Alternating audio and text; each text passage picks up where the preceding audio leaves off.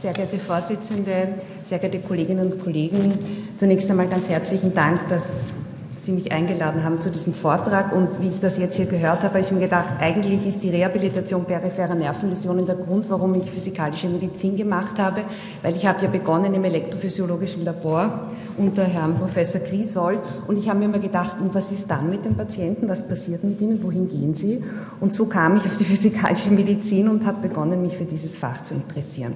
Gut, ähm, ich möchte mit allgemeinen Überlegungen beginnen. Periphere Nervenläsionen sind meistens fokale Probleme. Sie betreffen sehr häufig ansonsten gesunde Menschen. Sie interferieren hochgradig mit der Funktionsfähigkeit oder sie können hochgradig mit der Funktionsfähigkeit interferieren. Sie haben lange Regenerationsverläufe, oft sehr unsichere Regenerationsverläufe. Sie regenerieren fallweise gar nicht oder nicht suffizient. Und periphere Nervenläsionen sind daher Krankheitsbilder, die für die Patienten oft sehr schwer zu verarbeiten sind. Und im Prinzip ist immer die Frage, welche Funktion ist eingeschränkt oder wie hochgradig ist die Funktionseinschränkung. Äh, und ich möchte das jetzt sozusagen mal von der motorischen Seite äh, überlegen. Äh, wenn man sich die obere Extremität nimmt, dann ist mit Sicherheit eine hohe Medianusläsion eine hochgradige Einschränkung der Funktion, weil ich meine Greiffunktion verliere und weil es eigentlich keine wirklichen kompensatorischen Muskeln gibt, die mir hier diese Greiffunktion ersetzen. Ebenfalls sehr hochgradig in seiner Funktionseinschränkung ist natürlich ein Komplettausfall des Nervus musculocutaneus, weil es bedeutet, dass ich meinen Ellbogen nicht beugen kann. Es bedeutet, dass ich mir dann mit meiner Hand nicht zum Mund äh, führen kann. Und das ist natürlich ebenfalls eine hochgradig funktionelle Einschränkung. Die Parese des Nervus ulnaris ist hier wesentlich geringer im Ausmaß der Funktionseinschränkung. Natürlich hat die Hand einen erheblichen Kraftverlust, aber Sie haben den Nervus radialis und Sie haben den Nervus medianus, der die Greiffunktion und für die Greiffunktion kompensieren kann. Und das Gleiche gilt für den Nervus radialis. Natürlich, ein Nervus radialis macht eine hochgradige Parese, aber Sie können in dem Fall mit einem relativ leichten Hilfsmittel, nämlich einem Handgelenks-Cock-Up, das Handgelenk in eine Position bringen, wo dann wiederum Nervus ulnaris und medianus die Greiffunktion oder für die Greiffunktion kompensieren können. Wenn man sich das für die untere Extremität überlegt, dann ist sicherlich an erster Stelle der hochgradig funktionellen Beeinträchtigung die Läsion des Nervus femoralis und noch schlimmer des Plexus lumbalis, weil die natürlich massiv mit der Gehfähigkeit und Stehfähigkeit interferiert. Habe ich den Plexus lumbalis dabei, dann habe ich noch nicht einmal die Möglichkeit, in der Schwungbeinphase sozusagen mein Bein über das Becken vorzuschwingen. Und äh, alle die, die mit Femoralisparesen klinisch zu tun haben, wissen, dass letztendlich die Schienenversorgung hier sehr schwierig schwierig ist, auch wenn es jetzt schon bessere Schienen und bessere Gelenke gibt. Aber wirklich befriedigend ist es nicht. In der Funktionseinschränkung erheblich ist auch Aus, der Ausfall des Nervus tibialis. Äh, daran denkt man gar nicht so oft. Auch hier ist das Problem, dass ich eigentlich keine andere Muskelgruppe habe, die mir übernimmt. Und ich brauche die Plantarflexion im Alltag, wie zum Beispiel beim Autofahren, wenn ich das Pedal treten muss. Wesentlich besser wiederum kompensierbar ist die Parese des Nervus peroneus, denn die Fußheberparese, und die haben eine gewisse Parallelität zur Radialisparese, kann ich mit einer relativ einfachen Peroneusschiene, in welcher Form auch immer, kompensieren. Und ich denke, wenn Sie Patienten mit Peroneusparesen kennen, dann wissen Sie, wenn der gut trainiert ist, eine Peroneusschiene trägt und eine Hose anhat, dann merken Sie nicht, dass er eine Peroneusparese hat. In Bezug auf die Sensibilitätsstörung ist sicherlich der Medianus das große funktionelle Problem, weil es die Feinmotorik hochgradig beeinträchtigt, plus eventuell sehr unangenehmer Schmerzsyndrome. Und an der unteren Extremität natürlich der Nervus tibialis bzw. die tibialen Faseranteile des Nervus ischiadicus, die vor allem durch sehr unangenehme Brenndysesthesin das Gehen erschweren können. Ähm, periphere Nervenläsionen haben ein weiteres großes Problem und das sind ihre Sekundärfolgen. Das sind die Gelenkskontrakturen, die Weichteilkontrakturen, hier vor allem die Verkürzungen der Sehnen, die Schrumpfung von Gelenkskapseln, trophische Störungen. Sie sehen hier einen jungen Mann mit einer Plexus brachialis-Läsion, wo die oberen Anteile ganz gut regeneriert sind, die unteren Anteile nicht. Und Sie sehen diese lividrötliche Verfärbung der Haut, die hochgradige Sensibilitätsstörung, die bei ihm auch immer wieder zu kleinen Verletzungen geführt hat. Wir haben Gelenksdeformitäten, das ganz besonders bei den geburtstraumatischen Plexus brachialis Läsionen. Wir haben muskuloskeletale Schmerzsyndrome. Alle Patienten, die erhebliche Läsionen im Bereich der oberen Extremitäten haben, bekommen fast immer Nackenschmerzen, weil einfach der Trapezius so überkompensieren muss. Und man darf auch nicht die durch die Parese inaktivitätsbedingte Osteoporose des betroffenen, ähm, der betroffenen Extremität vergessen.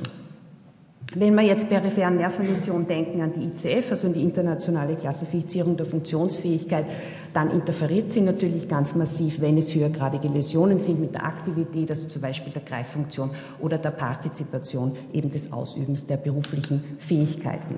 Was sind die Therapieziele in der Rehabilitation peripherer Nervenläsionen? Das ist die Bahnung der Motorik, Kräftigung, die Förderung der Sensibilität, die Schmerzbehandlung ganz wichtig, Vermeiden von Sekundärfolgen oder zumindest Geringhalten von Sekundärfolgen, Training von Kompensationsstrategien, wenn es notwendig ist, die Aktivierung der Neuroplastizität, übergeordnet natürlich die Funktionsverbesserung und der Erhalt der sozialen Integration. Sie sehen hier einen jungen Mann mit einer Axillarisläsion, das hat er sich im Rahmen eines Judo-Kampfes zugezogen. Er hat recht gut regeneriert bis zu einem KG 3 bis 4. Dann ist die Regeneration gestanden und wir haben dann eineinhalb Jahre nach Läsionsbeginn mit einer, äh, in dem Fall Biofeedback getriggerten Elektrostimulation begonnen und er konnte damit äh, seine Kraft um einen Kraftgrad, und das ist klinisch relevant, deutlich, also ist eine deutliche klinische Besserung steigern.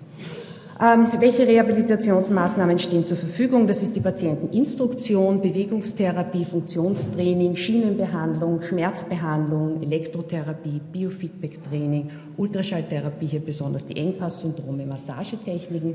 Und Sie sehen hier zum Beispiel einen Patienten mit einer Serratus anterior Parese nach einer Nervus thoracicus longus Läsion im Rahmen einer Neuritis. Ähm, da möchte ich nur sagen, dass es sehr wichtig ist, solche Patienten sehr lange in bewegungstherapeutischer Betreuung zu lassen, weil die Scapula Fixation, die, das Training der Scapulafixatoren in Eigenregie sehr schwierig ist und diese Patienten sonst sehr unangenehme Schmerzsyndrome der Schulter und auch des Nacken-Schultergürtels bekommen. In der Regel sind die Prognosen recht gut, aber es dauert relativ lange, also man muss schon ein bis eineinhalb Jahre selbst bei diesen idiopathischen, ähm, immunologisch getriggerten Paresen annehmen. Nun zur Patienteninstruktion. Ich glaube, es ist ganz, ganz wichtig, wenn eine höhergradige Läsion besteht, dass man mit dem Patienten den Regenerationsverlauf bespricht und auch die Unsicherheit der Prognosestellung, dass man von Anfang an die Berufsplanung in Erwägung zieht, ganz besonders, wenn man an die jungen äh, Verkehrsunfälle oder Motorradunfälle mit den Plexusparesen denkt. Der Patient ist möglicherweise von seinem Beruf Installateur und man kann aufgrund der Höhe, Höhe also aufgrund der axonalen Schädigung und aufgrund des Schädigungsausmaßes davon ausgehen, dass ein Rückkehr in diese manuelle Tätigkeit nicht möglich ist.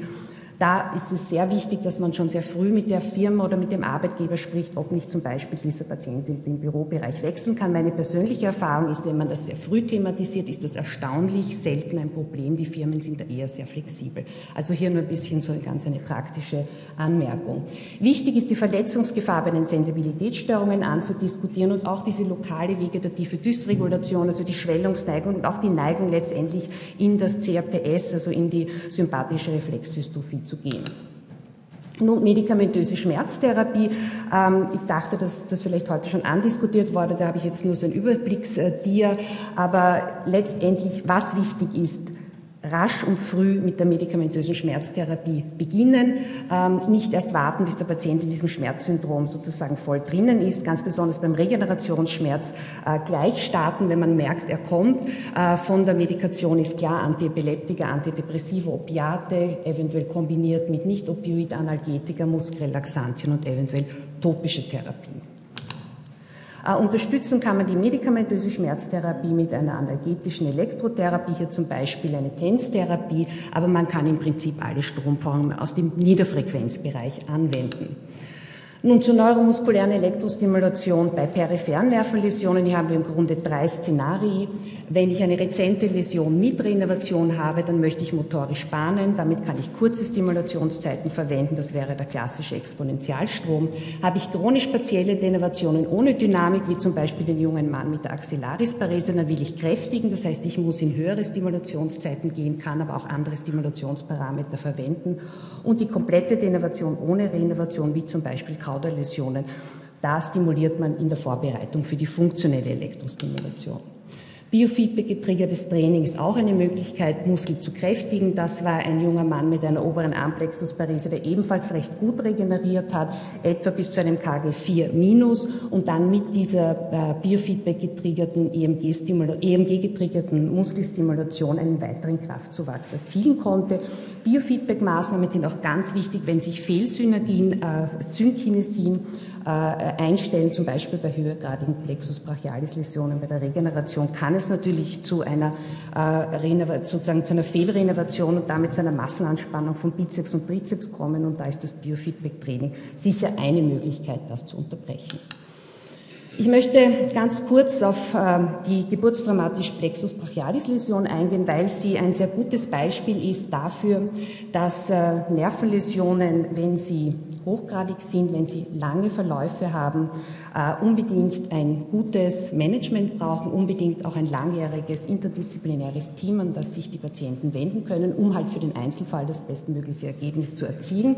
Und aufgrund dessen hat sich eine Arbeitsgruppe zusammengefunden, die eben einen Algorithmus erstellt hat, äh, wie man sozusagen mit so einem Problem umgeht, wann man welche Interventionen am besten setzt. Zum Beispiel, das ging also von Fragestellungen, wie lagert man den Arm des Kindes in den ersten zehn Tagen, damit sich nicht sofort diese Schulterkontrakturen entwickeln. Oder auch, was macht man, wenn das Kind 17 Jahre ist und groß ist, kann man irgendwelche Ersatzoperationen durchführen. Ähm, was solche Arbeitsgruppen natürlich zeigen oder was die strukturierte Beschäftigung mit einem Thema zeigt, ist natürlich auch, dass man an Grenzen kommt. Und ich glaube, alle, die hier Patienten mit peripheren Nervenläsionen behandeln, wissen, dass man in der Therapie, wenn es sich um höhergradige Läsionen handelt, an therapeutische Grenzen kommt. Und da fragt man sich natürlich, was gibt es für zukünftige Entwicklungen? Und ich möchte hier einen Fall vorstellen, der meiner Meinung nach sozusagen Anlass für zukünftige Entwicklungen sein kann. Das ist eine gedankengesteuerte Myoprothese, eine Entwicklung, die die Firma Otto Bock gemeinsam mit der Abteilung für plastische und rekonstruktive Chirurgie im AKH durchgeführt hat. Ich selbst durfte Mitarbeiter in diesem Projekt sein. Ich war verantwortlich für die elektrophysiologische Evaluierung der Renovationsmechanismus und für das Mitplanen des Trainings- und Rehabilitationsplanes ist ein junger Mann mit einer beidseitigen traumatischen Armamputation und äh, es wurde ihm entschlossen, man hat sich entschlossen, für diesen Mann eine, äh, für diesen Patienten eine gedankengesteuerte Myoprothese zu entwickeln und anzufertigen. Basis war zunächst einmal ein selektiver Nerventransfer zu der noch intakten Brustmuskulatur. Auch die Nerven sind ja oberhalb der Amputationsstelle intakt und nicht geschädigt. Äh, das ist ein Bild, von, das mir Professor Assmann gegeben hat. Man sieht eben, dass die verschiedenen Nerven äh, zu den verschiedenen Anteilen von Musculus pectoralis und latissimus dorsi transferiert wurden. Und die, der Gedanke dieser Prothese ist, dass das Denken an eine bestimmte Bewegung, zum Beispiel an die Ellbogenbeugung, dann eben zur Kontraktion des Muskelareals, welches vom Nervus musculocutaneus renerviert ist, sozusagen führt und dieser Muskelanteil der Brustwand dann wiederum die Prothese aktiviert. Das heißt, ich habe hier einen Film. Sie sehen, das ist der, Mann, der, junge Mann, der jetzt diese Prothese lediglich mit der Kontraktion seiner Brustwandmuskulatur, Sie sehen das auf der Seite, wo die Elektroden fixiert sind, also von ihm aus gesehen auf der linken Seite, die Prothese steuert, er, kann, er denkt, dass er sie beugen will, kann den Arm beugen über die Ansteuerung Mus des Musculus, des renervierten Musculus pectoralis hier sieht man das Oberflächen-EMG, das wichtig ist, um sozusagen diese ganze Technologie der Prothetik korrekt anzusteuern. Und es müsste jetzt noch einmal ein Bild kommen ähm, von sozusagen der Fähigkeit äh, des Patienten. Hier sehen Sie wieder mit der Brustwandmuskulatur die Bewegung dieser Prothese zu steuern. Das ist natürlich ein ganz äh, hervorragendes Beispiel, abgesehen von der ganzen technologischen Seite, auch was man mit, wie stark die Neuroplastizität eigentlich äh, möglich ist bei einem Menschen oder wie stark sie ausgeprägt ist und wie sehr man sie für therapeutische Zwecke nützen kann. Und deshalb möchte ich sozusagen auf zukünftige Entwicklungen hinweisen, nämlich Vielleicht können diese Myoprothesen auch in der Behandlung hochgradiger peripherer Nervenläsionen eingesetzt werden. Es gab dazu ein Minisymposium von der Abteilung für plastische und rekonstruktive Chirurgie letzte oder vorletzte Woche, wo eben die Frage war, ob man nicht hochgradige Plexus brachialis Läsionen ohne relevante Renovation mit solchen eventuell Hybrid-Myoprothesen versorgen kann und so eine eklatante Funktionsverbesserung für die Patienten erreichen kann. Und damit bin ich am Ende. Zusammenfassend möchte ich noch einmal sagen, wichtig ist es in der Rehabilitation peripherer Nervenläsionen, Probleme zu antizipieren, früh zu reagieren, regelmäßig zu kontrollieren, sich flexibel auf Verlauf und Bedürfnisse anpassen. Sie brauchen ein gutes Betreuungsmanagement und interdisziplinäres Team und immer die soziale Komponente und Partizipation mit berücksichtigen. Dankeschön.